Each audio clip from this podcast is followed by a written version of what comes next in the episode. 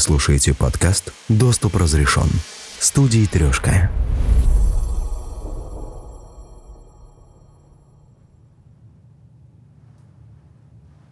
Кристофер.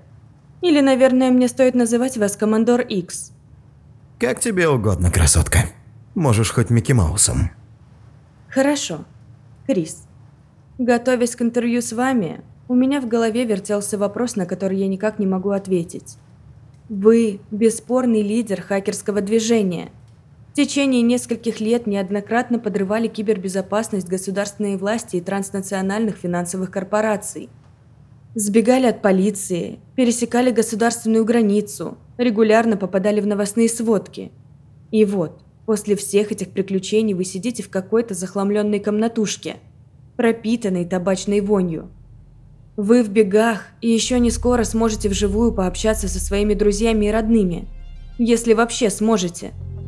Несмотря на все ваши заслуги, анонимы над вами скорее посмеиваются, если не презирают.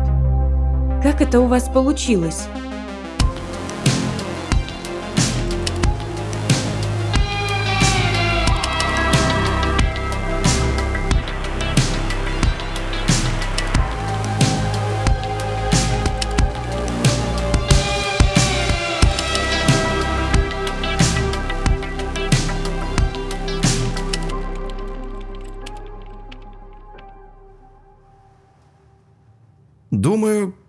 Все началось, как ни странно, с комиксов. Ну, про супергероев. Всех привлекали их способности. Для супергероев не было границ, точнее были, но супергерой мог позволить себе нечто такое, что простому смертному было просто не под силу. В любом случае, это был уже не просто человек, а некий сверхчеловек. Вот скажем, человек-муравей. Казалось бы, не ахти какая способность уменьшаться до микроскопических размеров. Но этот парень он мог проникнуть куда угодно, понимаешь? Изящно и неброско. Или женщина-невидимка из великолепной четверки.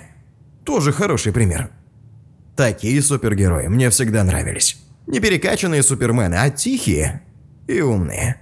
Такие, знаешь, взломщики. И все эти супергерои хотели что-то изменить. На что-то повлиять. Доин Кристофер. Точная биография неизвестна. Родился предположительно в 1963 году в одной из деревень на северо-востоке штата Мэн, США. Мать Дойна умерла, когда тот был еще ребенком. Мальчика и его старшую сестру отец растил в одиночку. Терпеть не мог своего отца. Ненавижу то время. Поколачивал он меня тогда знатно. Хотелось сбежать куда-нибудь от этого ада. Пусть хоть в какой-нибудь выдуманный мир, но сбежать подальше. Моим спасением стала CB-команда – мы так называли свою группу. Короче, в 70-е была такая безлицензионная радиосвязь на коротких волнах в диапазоне 27 МГц. Ты к ней спокойно мог подключиться, если приемник был. И вот мы с пацанами по ней начали общаться. Ну и мы чувствовали себя, словно жители какого-то тайного мира. Свой язык, свои шутки, свои имена. Ну и все мы хотели спасать мир, конечно. Когда мы перехватывали сигнал бедствия от какого-нибудь дальнобоя, мы связывались с ним. Толку от нас было мало, но мы советовали звонить в 911. А иногда и сами звонили. Конечно, нам казалось, что мы супергерои. Ну а когда я в 13 лет купил набор для своего первого компьютера в журнале Popular Mechanics, собрал машину и подключил ее к сети, я понял, что передо мной открылась вселенная. Можно было общаться в чате с абсолютно незнакомыми людьми просто так, с одного клика. Это было нечто. Вся фантастика, о которой я читал и которую я смотрел, теперь она была вокруг меня. Невидимый мир, в котором реальные люди не имеют никаких ограничений. Ты можешь себе представить, чем это было для нас тогда? А в 14 я наконец-то сбежал оттуда и в реальности. В Кембридж, в Массачусетсе. А там же был Массачусетский технологический и куча людей, влюбленных в компьютеры и ненавидевших правительство контркультура, понимаешь? У нас, первых хакеров, еще не было тогда никаких убеждений. Поэтому мы и не были каким-то определенным движением. Люди просто занимались какими-то вещами, чтобы произвести друг на друга впечатление. Никто еще не думал ни о каких технологических войнах, мы больше любили читать странные книги. Первые хаки были скорее забавой. Одни учились писать видеоигры, другие учились разгонять работу компьютерного процессора, а третьи просто дурачились в реальном мире. Например, устанавливали фальшивые дорожные знаки возле кампуса. Но были и негласные правила. И главное из них – не навреди. Я быстро понял, батрачить в офисе корпоративным рабом не для меня. Уж лучше кусок хлеба и сон на парковых скамейках, но на свободе. Ну а подработок всегда хватало. Вдруг собрались дельные ребята, и скоро мы образовали Фронт освобождения людей, или ПЛФ. 1985 год был. Тогда я и взял себе этот псевдоним – Командор X. У нас был старый школьный автобус, оборудованный мегафонами, камерами и зарядными устройствами. Наш агитмобиль. Скоро мы поучаствовали и в первой акции протеста против апартеида в Южной Африке. Требовали, чтобы американские вузы вывели оттуда инвестиции. Мы помогали демонстрантам общаться по защищенному каналу через FM-передатчики с портативными антеннами и микрофонами. А потом меня закрыли. Лет на пять. Такая ерунда, что даже стыдно говорить. Если не ошибаюсь, вас арестовали в 1992 году на концерте Grateful Dead в Индиане. Вы продали несколько сотен марок ЛСД агентам под прикрытием. Да-да, было хреново, конечно. Вся история пролетала мимо меня. Это было как заснуть в век парусников, а проснуться в эпоху подводных лодок. В 1994 уже появился первый коммерческий веб-браузер. Беспорядки в Индии, оппозиционные хакеры изуродовали сайт войск Индии надписями «Спасите Кашемир». Гражданская война в Югославии, сербские хакеры положили албанский веб-сайт. Один из первых онлайн-активистов, э, Стефан Рей, кажется, назвал все это актами электронного гражданского неповиновения. Парни, такие как я, атакуют государственные сайты. Понимаешь, чем запахло? Но были и плюсы. За решеткой наконец занялся самообразованием. Изучал религию и философию. И посещал занятия Государственного университета Бола. В общем, вышел я закаленным, злым и голодным. А потом случился Напстер. Ну, тут все было очевидно. Мы защищали Напстер, потому что они и мы боролись за свободный интернет. В 1999 году Американская ассоциация звукозаписывающих компаний подала в суд на сервис обмена файлами Napster за нарушение авторских прав. В результате в 2001 году Napster был закрыт.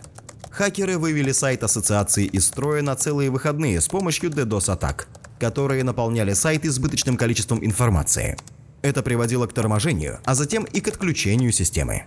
С анонимусом я познакомился где-то в 2008 Мой друг по группе освобождения людей показал мне сайт организации Epilepsy Foundation, на котором одна из ссылок при нажатии запускала показ серии цветных вспышек, вместо того, чтобы отправлять пользователя на форум. Это было особенно невыносимо для эпилептиков. Я обалдел с этого и спросил, кто затеял эту дурость. И командир Адама спросил, «Ты когда-нибудь слышал про Анонимус?» Так я узнал про тусовку этих отморозков, которые раньше паслись на форуме Фочин. Я не мог поверить, что ребята, которые творили такие крутые вещи, как атаку на саентологов, параллельно занимались такой жалкой дичью. Я даже переспросил, а это точно они? Или какие-то подражатели, анонисты? Но Адама объяснил мне, что анонимус – это что-то вроде субкультуры, и там можно кого угодно встретить. И малолетних тупых троллей, которые провоцируют срач ради лулзов, и идейных чуваков, нацеленных на идейную борьбу. Одни психи выкладывали фото самодельных бомб и просто провоцировали полицию. Но были и такие кадры, которые выкладывали детскую порнографию, чтобы выявить педофилов и отправить их данные в полицию. Вот такие мне были нужны. А я им. «А как к ним попасть? Что нужно сделать?» – спросил я. Адама только поржал. «Эй, это не масонская ложа или компартия. Бери да вступай». В январе 2008 года Гаукер Медиа выложила в сеть видео, в котором голливудский актер Том Круз перечислял достоинства саентологии. Видео было защищено авторскими правами, и церковь саентологии отправила Гаукер предупреждение с просьбой его удалить. Анонимус увидели в действиях церкви попытку подвергнуть материал цензуре. Хакеры встречались в специальных интернет-чатах, а также ретранслируемых интернет-чатах, чтобы координировать свои действия против религиозной организации. С помощью DDoS-атак они на несколько дней вывели из строя главный веб-сайт, посвященный саентологии. Члены организации создали так называемую Google-бомбу. Первым результатом по запросу «Опасный культ» был сайт саентологии. Лидеры церкви, получавшие угрозы физической расправы, обратились в ФБР с просьбой провести расследование. Однако видеоматериал с Томом Крузом так и не был удален. И все же, после той истории с распространением видео для эпилептиков у меня было немало скепсиса по поводу всей этой движухи. Не хотелось замораться в каком-нибудь подобном дерьме. Я решил, что пока более перспективной будет работа в Калифорнии. Ведь я дорожил своей репутацией. Репутация? Да не смешите вы меня. Этот парень жил в убежище, сделанном из ворованных пиломатериалов. Wi-Fi воровал из особняка напротив. А деньги получал от продажи выращиваемой им марихуаны. А его так называемая «работа» в Калифорнии – это лежачие протесты против запрета на бродяжничество. Его и называли все именно так – «Бомжара Крис». Предлагал распространять идеи борьбы в онлайне. Но я и сказал ему «Хорош, Крис, лучше втирайся в доверие к анонимам и наблюдай». Авось найдешь полезные контакты. И опыта наберешься, а не парни с потенциалом. В общем, я все же через какое-то время решил параллельно со своей протестной активностью в Калифорнии начать пасти анонимов. Нужно было помочь организовать им по-настоящему убойную движуху, а для этого требовался человек, который сможет, так сказать, указать им путь. А не это их бессмысленное ковыряние на форумах. Нужна была четкая, серьезная онлайн-акция. Это вам не помидорами сектантов закидывать. Тут нужен был широкий жест с политическим зарядом. И в этом плане операция «Расплата» пришлась как нельзя кстати. Могу сказать, как профессиональный программист. Хакером он был так себе, судя по разговорам. Хотя прихвастнуть своим опытом ох как любил. Но он обладал харизмой, а нам такие люди были нужны, может, даже больше, чем кодеры. Он был большим энтузиастом и прямолинейным, как паровоз – а этого часто и не хватает, чтобы привлечь внимание СМИ к проблеме. В этом смысле расплата стала хорошей пиар-акцией. Большую часть времени я проводил в одной из кофейн в центре Санта-Крус за ноутбуком. Чтобы попасть на основной канал Anonymous, пароль не требовался. Я заходил на него под именем PLF и следил за происходящим. Через какое-то время обнаружил запасные каналы, где определенные, более мелкие группы участников проводили десятки пересекающихся бесед. Чтобы принять в них участие, нужно было знать названия этих каналов, которые менялись, чтобы избежать проникновения непрошенных гостей. Это была не самая лучшая система безопасности, но она работала. Несколько единовременных бесед поддерживали децентрализованность системы. А значит, и засечь нас было сложно. Так мы и координировали свои действия. Несколько участников предложили провести акцию под названием «Операция расплата». В конце 2010 года по требованию Госдепартамента США несколько компаний, включая MasterCard, Visa, PayPal, прекратили поддержку Wikileaks. Добровольной организации, на сайте которой были опубликованы сотни тысяч дипломатических документов. В онлайн-видео представители движения Anonymous дали обещание атаковать все компании, которые препятствуют деятельности Wikileaks. За несколько дней выполнения операции «Расплата» в результате DDoS-атак тысячи активистов были отключены домашние страницы сайтов Visa, MasterCard и PayPal. По приблизительным подсчетам, атака обошлась PayPal в 5,5 миллионов долларов. Нет, ты только представь, сотни новеньких членов движения загружают программы для DDoS-атаки и по моей команде атакуют этих засранцев. В Кембридже до этого всего я никогда не мог понять, работает ли наш протест, каков результат – а здесь, черт возьми, да здесь я мог удушить сайт какой-нибудь виза одним нажатием кнопки, понимаешь? А в газетах, в газетах-то что напишут? Мастер-карт повержен. Ха, нами, нами повержен. Помню, какой-то умник твитнул тогда. Есть несколько вещей, которые не может Викиликс. Для всего остального есть операция расплата. Черт, это уже был вызов этим капиталистическим акулам. И я подумал, эй, парень, ведь если ты можешь бодаться с мастер-карт, то уж занюханный Санта-Крус, в котором дискриминируют бездомных, для тебя точно не проблема. Я мог натравить анонимус на этот крошечный муниципальный институт. И мы бы стерли их с лица земли. Вы про акцию в ноябре 2010 года? Когда был атакован сайт муниципалитета Санта-Крус? Да, она самая. Я даже репортеров предупредил, разослал послание. Так и так, ровно в полдень по местному времени завтра People's Liberation Front и Anonymous удалят из сети интернет сайт правительства города Санта-Крус. Через 30 минут мы, кстати, разблокировали сервера. Помню, я прямо из Старбакса начал атаку. Отдал приказ, так сказать, открыть огонь по этим фашистам. Но там, насколько я помню, успели подготовиться к вашей атаке, не так ли? Сотрудники дата-центра в Санта-Крузе, кажется, запустили проверку безопасности на серверах. А еще они по совету представителей местного интернет-провайдера обратились в ФБР, которые вас и засекли, кстати. Да черта с два, никто меня не засек. Я... Просто прошло две недели, у меня в моем убежище кончилась жратва. Не в лесу же мне охотиться. Я и спустился в город. Там в кофейне меня исцапали федералы. Оказывается, они отслеживали наши каналы связи. Меня вытащил оттуда Эд Фрей, наш адвокат из группы в защиту прав бездомных. Правда, пришлось этим нелюдям оставить мой комп с кучей улик. И закон против бродяжничества, насколько я помню, тоже оставили в силе. Получается, ваша атака провалилась? Ну, я бы так говорить не стал. Люди увидели, что мы дали обещание атаковать, атаковали и организованно прекратили атаку. Викиликс, Санта-Крус. Так мы набирали дополнительные очки. Без этих успехов наверняка не было бы и успеха на Востоке. На Востоке? Да, да повсюду. В Тунисе, Египте, Ливии, Марокко. Эту идею мне подкинул член движения Барретт Браун. Он еще и журналистом был тогда, ну и ориентировался в международной повестке. Он предложил начать массированную атаку на сайты диктаторских структур в Северной Африке. Помнишь протесты этой, как ее, арабской весны? Ну вот. А я там делал по сути то же, что и в Кембридже. Помогал с координацией протестующих. Ну и мы заваливали спамом электронные адреса правительства Туниса. Я брал текст пресс-релиза о той операции и просто отправлял его снова и снова. Иногда я был настолько занят, что просто печатал «fuck you» и отправлял. Мы смогли обрушить веб-сайты Тунисской фондовой биржи, Министерства промышленности, президента и премьер-министра. Прикинь, однажды мы заменили веб-страницу правительства на пиратский корабль с сообщением «Месть! Такая сука, не правда ли?» Забавно, да? Но блин, чувак, я прям почернел в процессе. Все лицо черное от этого дыма. Он просто прилип ко мне. Я выглядел в буквальном смысле как енот. Вы говорите о своих онлайн-акциях так, как будто ползали в окопах. Да, да, черт возьми, потому что это была война. Самая настоящая война. Правда, когда я днями не вылезал из своей палатки в парке Золотые ворота, было ощущение, что надо поесть и помыться.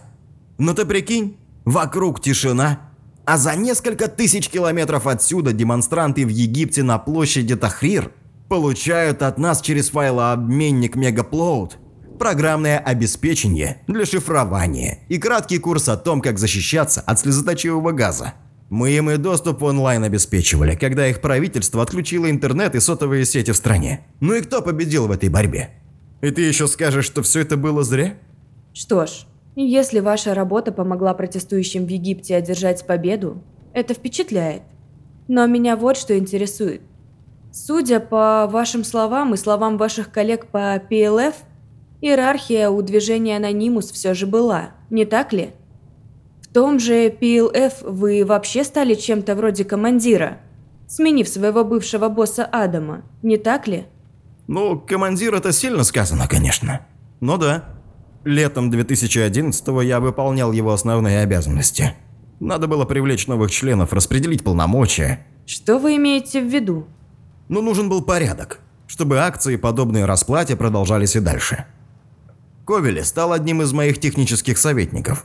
Другой хакер, Криптонимус, делал ролики для YouTube. Были еще ребята, они проводили исследования и собирали электронное снабжение. Черт, я тогда смог то, что до этого не делал никто слепил из PLF нечто вроде ядра. Многие члены движения обвиняют вас в том, что вы пошли против основных принципов движения. Стали позволять себе слишком много самоуправства. Занимались саморекламой. Кто, я? Саморекламой? Что за... Так, ну и кто это говорил? Честно говоря, среди опрошенных мною людей подобное мнение я слышала часто. Один из анонимов, автор блога Anon Insiders, писал мне примерно следующее – когда мы хотели начать операцию, его не заботило, согласится кто-то из нас или нет. Он просто сам выпускал пресс-релиз, перечислял все цели, открывал ARC-канал, говорил всем идти туда и начинал DDoS-атаки. Упомянутый вами Ковели, ваш соратник, высказывает похожую точку зрения. Вот. Икс держал под контролем абсолютно все. Это был его способ управления. Либо так, либо никак. Он известен своей манией преувеличивать. Это я дословно цитирую участника движения Мустафа Аль-Бассама.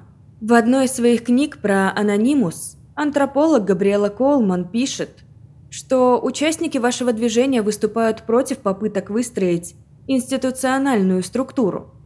А тех, кто нарушает запрет на деятельность ради персонального внимания, они называют их, кажется, неимфаги и изгоняют из своих рядов. Не правда ли? Да, они это так называют, но... Если это правда, то по сути вы действовали в одностороннем порядке, а значит нарушали важнейшее правило движения. Да послушайте же. Без четкой организации действий невозможно ничего добиться. Ровным счетом ничего. Без таких лидеров, как я, все, что сейчас ассоциируется с Анонимус, никогда бы не произошло. Никогда. Вся эта анархия, разброд и отсутствие какого-то порядка, на мой взгляд, все это и превращает Анонимус в клуб по интересам. И до сих пор так считаю. А про то, что я привлекаю к себе внимание? Да черт возьми, я его привлекал не к себе, а к движению. И без этого внимания прессы и общества, опять-таки же, сделать что-то серьезное просто нереально. Когда арестовали Топиари, ну, Джейка Дэвиса, британского хакера, за атаку на веб-сайт британского агентства по борьбе с организованной преступностью. Как ты думаешь, кто носился с петицией, чтобы собрать ему деньги на судебные расходы? Конечно же я. А большинство этих бездельников из Анонимус только и знают, что поливать грязью любого, кто заставляет их задницу от стула оторвать. В итоге охотятся и отлавливают самых способных из нас. Остальные молчат. Взять хотя бы ту историю с 14 парнями PayPal. 20 июня 2011 года был арестован Райан Клири, 12-й член хакерской группы Лулсек, действовавший совместно с Anonymous. Хакера обвиняли в DDoS-атаке на сайт ЦРУ. В июле агенты ФБР арестовали еще 14 хакеров за DDoS-атаки на PayPal, случившиеся 7 месяцев ранее. Каждому из осужденных присудили 15 лет тюрьмы и 500 тысяч долларов штрафа. Осужденным вменялся в вину заговор и умышленное причинение вреда защищенным компьютерам в соответствии с актом о мошенничестве и злоупотреблениях в компьютерной сфере. Акт предоставляет достаточно широкие полномочия стороне обвинения. Закон был подвергнут широкой критике после того, как покончил с собой в тюрьме Аарон Шварц, интернет-активист, осужденный на 35 лет тюремного заключения. Многие обвиняют вас в излишней самонадеянности, из-за которой вы ставили под угрозу не только свою безопасность, но и безопасность других участников. Один из активистов говорил мне, что вы регистрировали сайт PLF на свое настоящее имя. Другие отмечают, что вы проводили свои атаки на сайты со своего ноутбука, используя публичные Wi-Fi сети. Насколько я знаю, это не самые безопасные источники с точки зрения анонимности. Некоторые вообще дают вам прозвище «хакер-смертник», намекая, что вам все равно, поймают вас или нет. Как вы относитесь к подобным разговорам? Ну, будь мне все равно, поймают меня или нет, я бы не был сейчас в бегах, как думаешь? Слушай, ну а что ты хочешь от одиночки, путешествующего автостопом? Нужно быстро делать дело и быстро сматывать удочки. Когда ты постоянно кочуешь с места на место, как загнанная лань, тебе иногда уже не до безопасности. Инстинкты самосохранения сбоят, понимаешь? Но с другой стороны, кто еще мог похвастаться такой интенсивной работой, а? DDoS-атака на сайт торговой палаты Орландо, штат Флорида.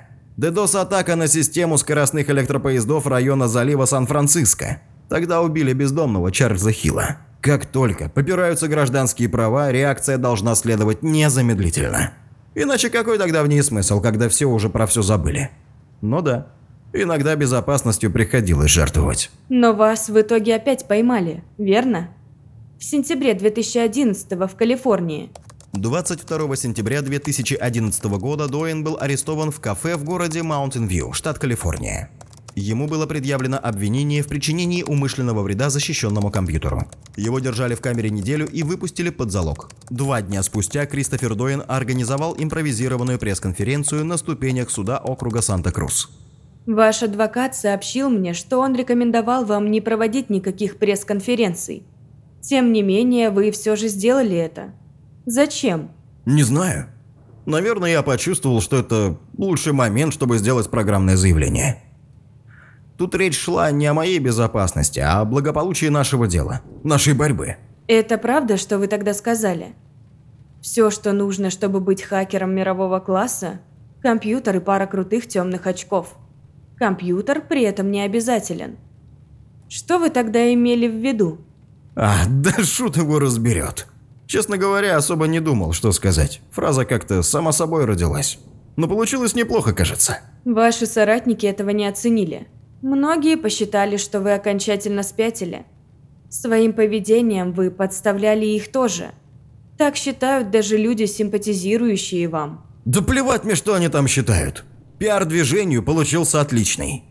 Как вы смогли бежать в Канаду? Мы назвали эту операцию «Экспорт».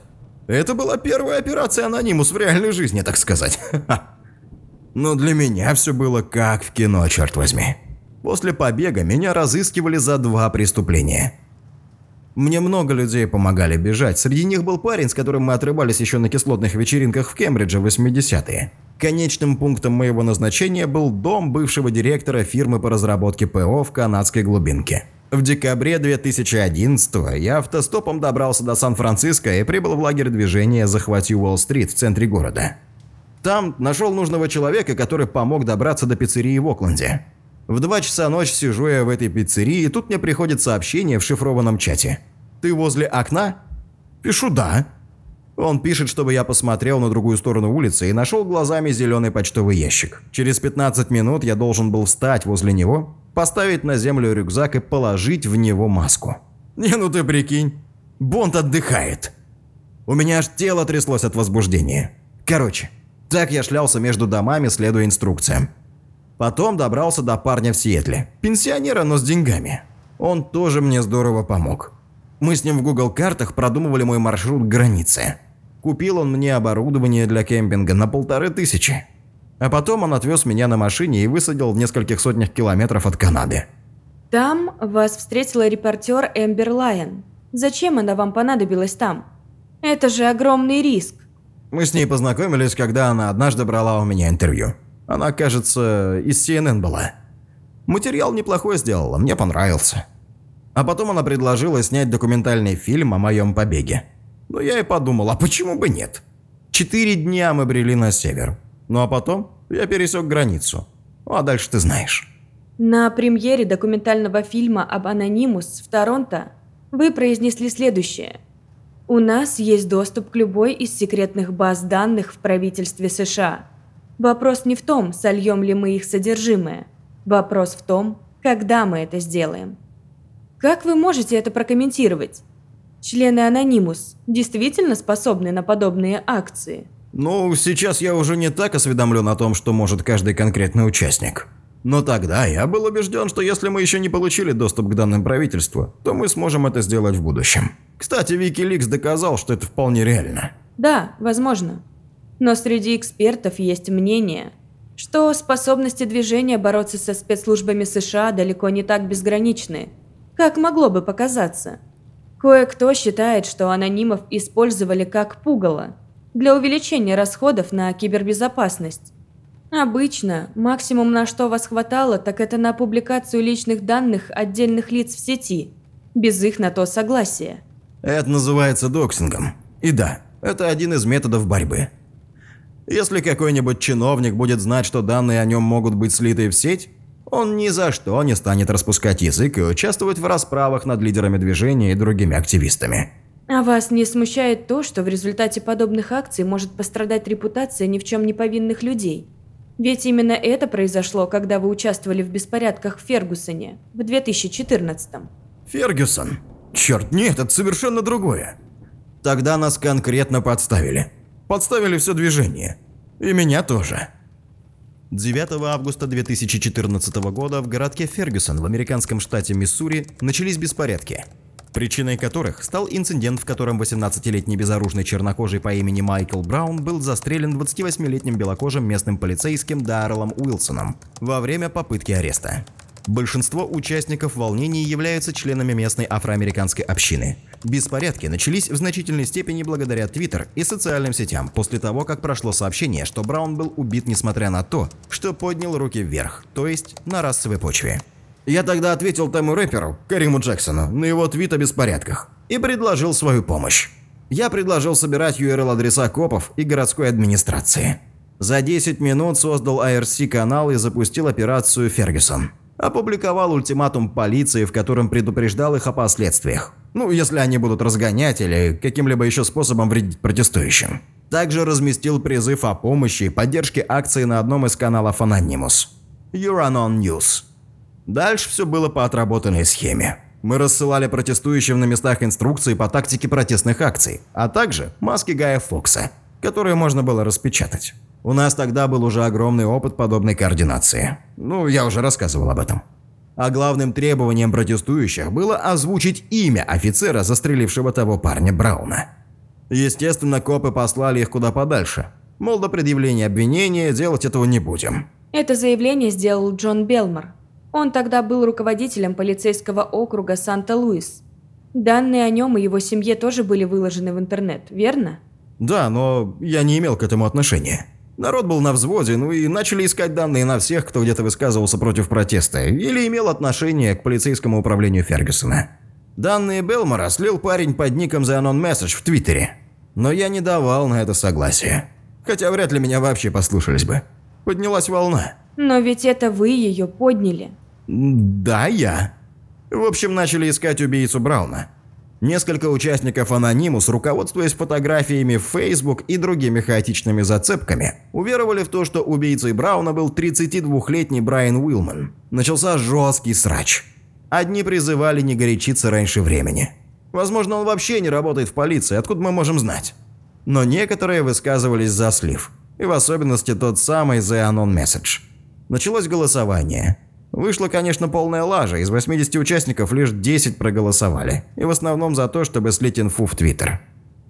И они сделали это. Вы что-то об этом знали? Нет, я не имел к этому отношения. Но вы же не могли не догадываться, чем все это может закончиться. И какие последствия подобное решение повлечет для репутации движения и для вас лично? Слушай, я не сливал эти данные и не призывал сливать их. Конечно, сейчас понятно, насколько это было рискованно.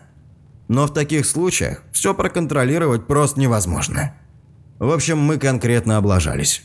Этому копу Уилману начали угрожать в соцсетях расправы уже через несколько часов после публикации данных. Я призывал опубликовать извинения везде, где только возможно. Но какие-то скунсы решили использовать это против меня. Якобы я потерял контроль над операцией, и вот, пожалуйста. Саморекламщик доигрался. Но я и написал, что ненавижу все это дерьмо. И мне не хочется разводить скандал и воевать с людьми, которых я считал своими друзьями. Вот, собственно, и все. И вы до сих пор считаете, что доксинг – это нормальная практика для активистов? Не знаю. Сейчас уже не знаю. Но с другой стороны, если ты точно знаешь, что конкретно этот парень замешан в чем-то, и ты все перепроверил, то почему бы нет? Ведь если засранец является частью системы, значит он должен понимать, что и он может стать мишенью. Нет, ну а как по-другому? За ними вся мощь системы, а за нами?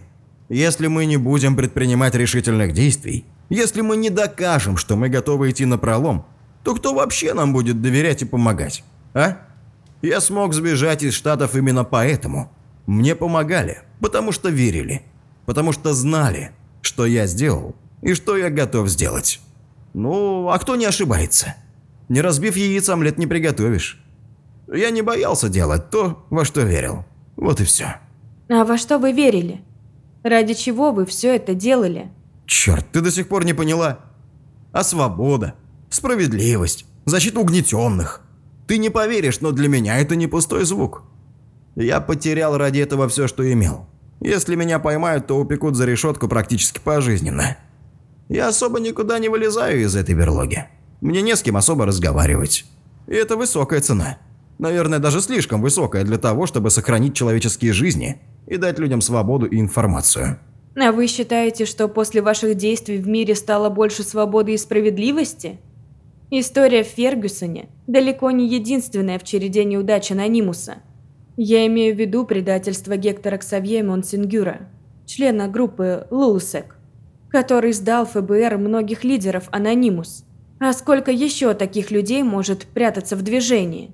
Во время беспорядков в Фергусоне даже вас заподозрили в работе на властей. После того, как один из оппозиционных сайтов оказался ловушкой, предназначенной для сбора IP-адресов пользователей. Вы никогда не думали о том, что властные структуры и корпорации могут использовать активистов в своих целях? Ну нет, это полная чушь. История с Мансигюром всех подкосила, и меня в том числе. Но это война, а на войне бывает всякое, в том числе и предательство. Когда в 2013 году я смотрел по телеку «Марш миллионов» и видел эти толпы в масках, сидеть здесь в стороне, будучи выбывшим из игры, и наблюдать, как твое детище превращается в это, будто бы тайной, о которой знал только ты и еще несколько избранных, теперь зажжен весь свет. Странное ощущение. Может быть, пришло время вам прекратить войну? Не скрою, я чрезвычайно измучен истощением и стрессом, вызванными этой мировой кибервойной. Если бы нашелся кто-нибудь авторитетный, заслуживающий доверия, тот, кому бы я мог, условно говоря, передать ключи от своего королевства, я бы сделал это без колебаний. У меня есть все пароли и файлы со всеми старыми операциями Анонимуса. Но все отказываются. Говорят, что еще хотят пожить на этом свете.